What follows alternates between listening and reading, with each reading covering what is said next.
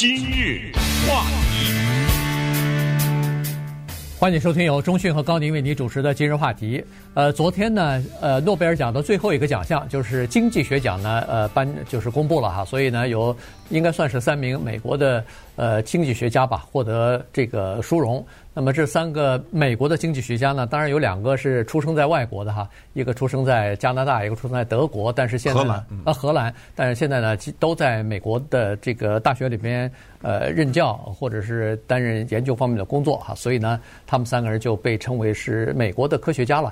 那今天呢，我们就把这个科学奖呃这个呃经济学奖的这个一些简单的内容呢，跟大家稍微的讲一下，因为这次的经济学奖呢，说实话是属于。呃，比较接地气的哈，也就是说，不是那个研究理论方面的东西。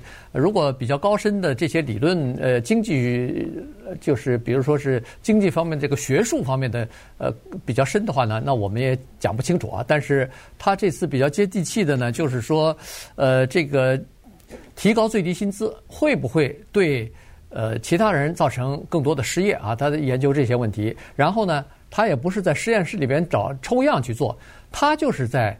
实际的生活当中，用实际的例子，用实际的这个发生的情况来进行研究啊，最后得出的这个结论。呃，比如说移民涌入到一个城市里边，它会不会造成当地的那些，比如说是低收入的，或者是教育程度比较低的那些人的呃薪水受到影响，或者他们的工作受到冲击？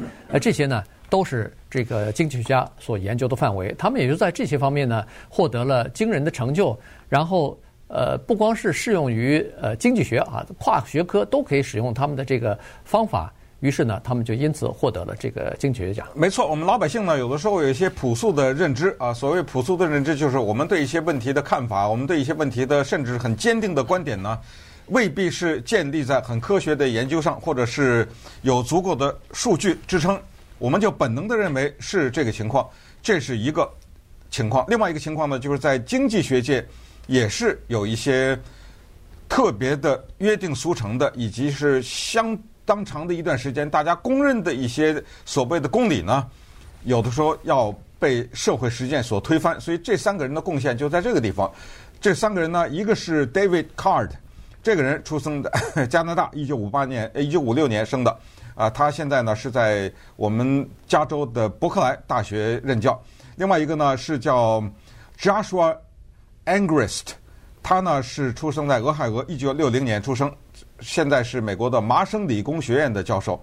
呃，第三个呢，这个人名字叫做 Guido Imbens，这名字有点怪啊，他是荷兰人，他是一九六三年出生，目前呢在我们美国西部的斯坦福大学任教。他们三个的得奖啊，都和另外的一个人有关系。其实严格的说，没有那个人，他们三个。真的是很难得奖，可是很遗憾的是呢，那个人已经去世了。对，啊、呃，所以没有在这个名单上面。否则呢，是那个人得，他们可能要不就是在一起分呢，或者是怎么样。那个人是谁呢？他叫 Alan B. Krueger。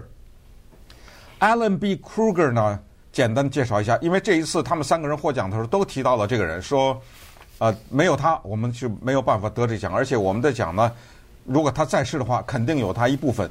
这个 Alan B. Krueger 啊，他是美国的前总统克林顿做总统的时候呢，他是劳工部的首席经济师，同时他也是美国的最低薪资专家。在奥巴马做总统的时候，他是美国财政部副部长，同时呢是美奥巴马的经济顾问委员会的主席。这个人长得很帅，嗯，很年轻，但是呢。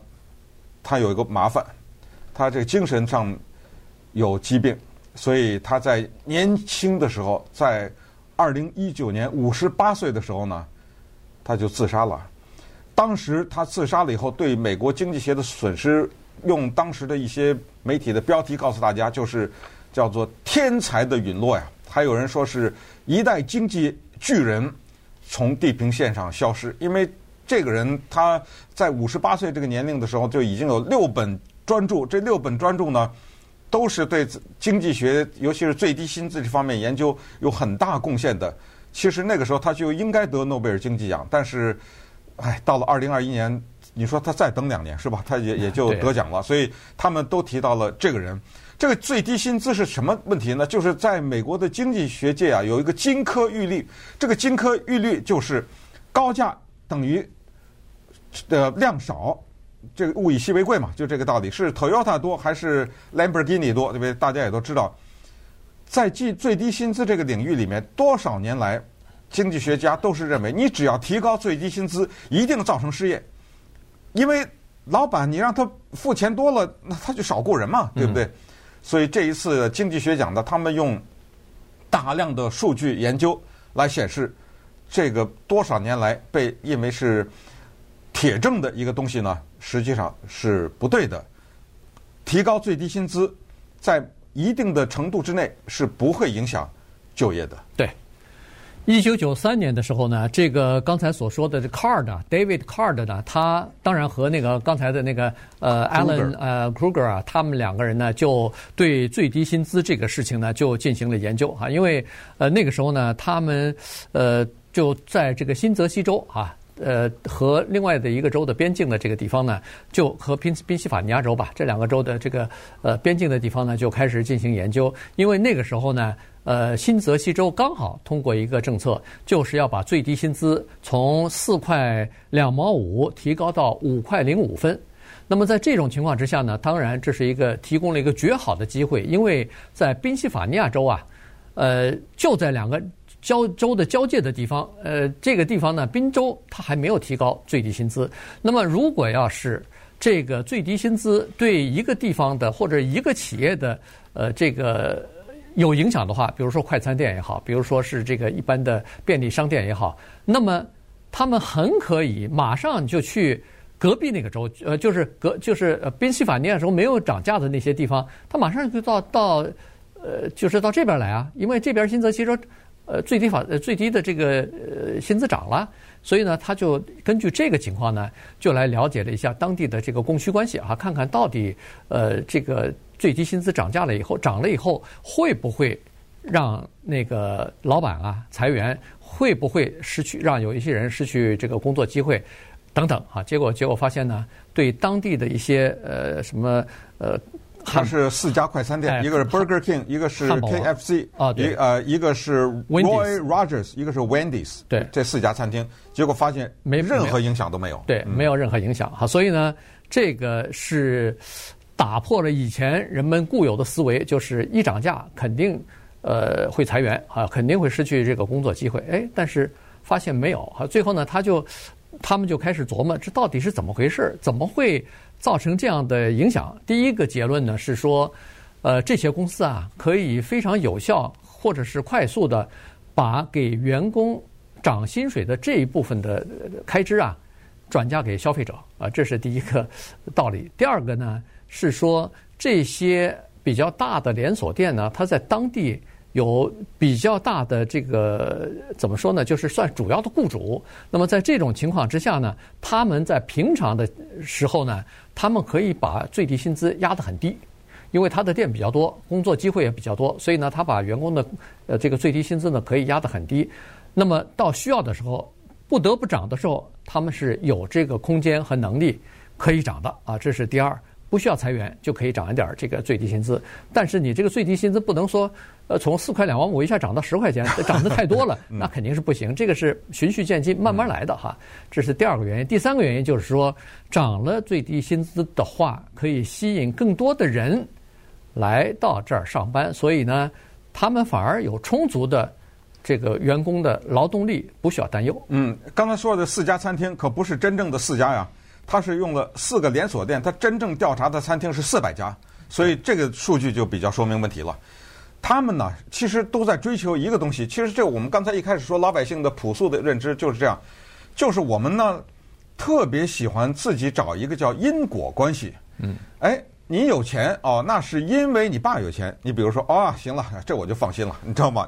哎，我们老百姓啊最喜欢找的是因果关系。而这个里面呢，存在着大量的因果关系，这些因果关系都跟经济有关。举例来说，就拿这三个人研究的，涨最低薪资会不会让工人失业啊？肯定会，这个涨了嘛，对不对？这是因果关系。还有一个人他的在家里面的排行跟他的将来的事业有没有关系？他们的研究还有一个，就是在越战里面去当兵的那些人，跟他们 回到美国以后的收入，这有没有什么因果关系？最可怕的是，一个人生在二月份和生在十月份，他们的收入以后有没有关系？以及一个人的身高跟他的收入有没有关系？对不对？我们这就有的时候会建立很多一个地方在短期内忽然涌进来大量的移民，会不会充斥这个地方？抢不抢这个地方的工作？我们就说啊，肯定抢啊，对对不对啊？是吗？呃，他们的研究未必如此，他就这个研究的不得了就在这儿，他是用科学的和数据的来证明这些东西。一个长得帅的人是不是挣的钱一定比较多？关键，我们刚才说的，他研究的生在二月份的人和生在十月份的人，这个对老百姓会有直接影响。以后人家不在二月份生孩子了，你 知道吗？是不是？哎，所以等一下我们跟大家回答这些问题。还有就是，我多受一年教育和少受一年教育跟收入收入有没有关系？哎，这个里面有没有因果关系？然后它关键是方法又是怎么样？今日话题。欢迎继续收听由钟迅和高宁为您主持的今日话题。这段时间跟大家讲的呢是诺贝尔经济学奖哈，昨天颁布了。那么呃，这次的这个经济学家呢，呃，三位哈，美国的这个经济学家获奖。其中一位呢，David Card 呢，他是呃 UC Berkeley 的一个教授哈。他刚才说过了，第一是研究这个最低薪资啊，当然和他一起研究的还有呃那个呃 Krugers 呃 Krugers 哈，那个那个叫 Alan 呃 Krugers Kruger 对呃。但是因为他去世了嘛，所以呃他没有办法，就是呃诺这是诺贝尔奖的一个规定啊，他就是不给去世的人身后再去就是等于是追加这个荣誉了，所以呢失去了这样的一个机会。但如果他还活着的话，一定会这个殊荣一定会落在他的身上的哈。那他们呃除了研究最低薪资之外呢，对其他的问题呢也有研究，比如说。移民啊，进入到美国来的时候，到底对当地的市场会不会有很多的影响？我们都知道，如果移民少来的少的话，肯定不会有影响，因为这么大的一个市场，像洛杉矶啊，像迈阿密啊，像像这种有百万人口的这个城市，来个十十什么百十来个不会有影响。但如果来的多呢？来了一万个，来了十万个，对这个有影响吗？那我们本能就在想，会有影响啊。我们原来就是这么多工作，这个市场就这么大。如果来了十几万、十来万的这个移民涌进来的话，那这些人都要找工作啊。他们要找工作的话，那当地的一些人做的一些工作，因为在价钱上竞争不过这些廉价的劳力，可能就会受影响啊。我们大部分都是这么想的，但是呢，实际的情况并非如此。一九八十年代的时候呢，当时卡斯托就是卡斯楚啊，就古巴的。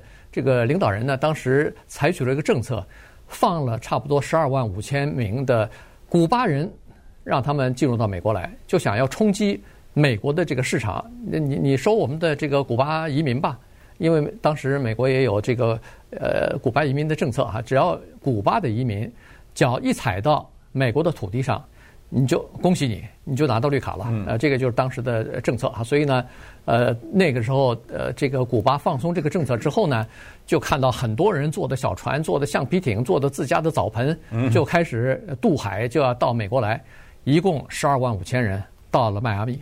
那个时候呢，对，在这十二万五千人占整个迈阿密劳工人口的百分之七啊，这么多。但是呢，后来发现他们对当地的那个低收入的和呃受教育比较低的这些人的工作，几乎没有产生任何负面影响。嗯，所以就是他们的研究呢，就是从这个地方，就是说移民并不抢现有的居民的工作，但是从更大的角度讲呢，他们的研究发现，移民他真正的威胁不是威胁本土人，而是他威胁的比是比他们来的。稍微早一点的那些人，移民，哎，也是移民，也是移民，就是说他并不影响当地的，咱们具体说是白人啊、黑人啊，他并不抢他们的工作，抢的是之前比他们再早一点的那些人。于是呢，这些移民就开始分散呐，什么之类的啊。这个时候就是从大的一个经济学的角度呢，给我们这么一个答案。刚才说的关于教育的这也是很有意思。顺便说一下呢，David Card 这一位 UC Berkeley 的教授呢，他是拿诺贝尔奖一百一十万美元的一半。嗯，那另外那两个人分另外一半。对，所以这个是他们对于对于经济学的贡献的，在这个方面的分配，我就觉得特别特别有意思，就是连这个奖金的分配都有经济学在这儿，就大三个人都同得，但是拿的钱还不一样。刚才说的这一个出生在俄亥俄的这个人呢，这就是这个。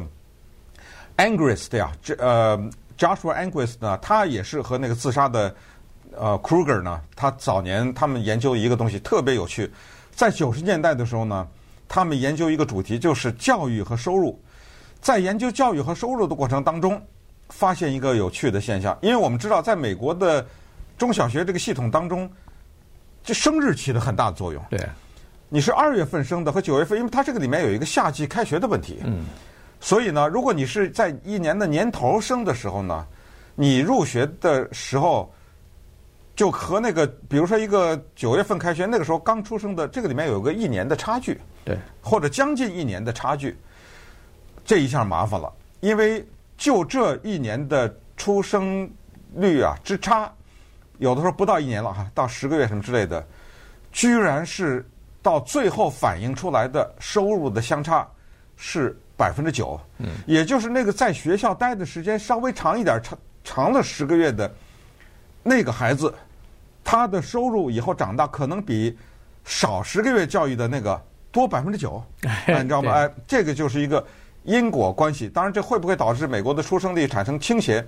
以后没有人在一月份、二月份生孩子？当然，这个倒不会。但是呢，主最主要的引起我们注意的是方法。什么叫方法呢？就是说。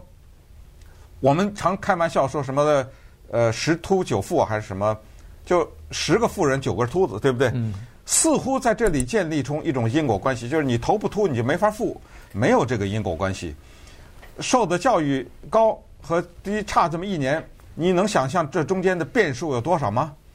个人努力不算吗？嗯，对不对？你他们家庭的背景不算吗？这个人他在。